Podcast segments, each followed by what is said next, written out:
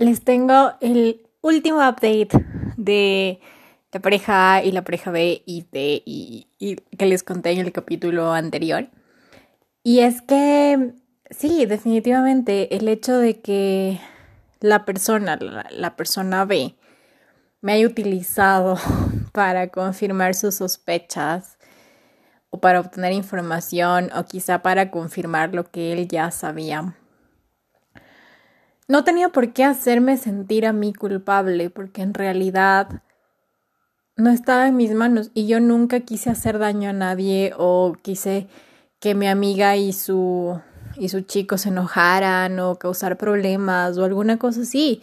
En realidad, la culpa puede ser súper cruel y te puede jugar en contra muchísimas veces. Por eso es muy importante saber identificarla y aceptarla porque a mí me costó mucho. Yo me había dado muy, muy, muy duro como toda una noche pensando en que sí, yo la cagué, en que sí, ahora eh, por mi culpa ya estaba en problemas o por mi culpa había recibido un engaño y en realidad no, no tenía nada que ver conmigo.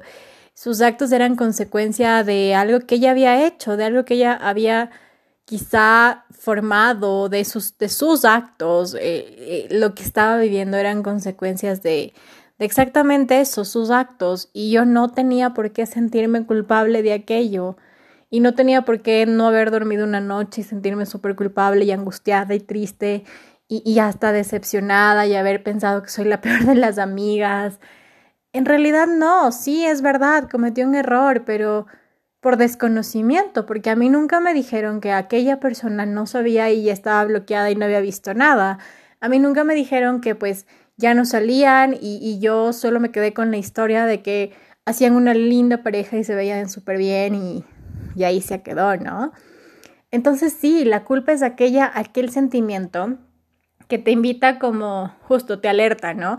Te alerta de alguna cosa que no estuvo bien y y además te enseña, te enseña a esto, a no darte tan duro, a no ser tan cruel contigo mismo, a no autojuzgarte tanto y también a comprender que los errores son de humanos que son normales, a veces hasta inevitables. Y qué aburrida sería la vida sin errores, ¿no? Porque entonces de dónde aprendes. Em, ese es mi update de la pareja ABC. y, y, sí, sí, sí, eh, voy a investigar y a, a escuchar muchísimo más acerca, más bien a leer muchísimo más acerca de este sentimiento tan interesante que genera otros sentimientos, que es el sentirse culpable, ¿no?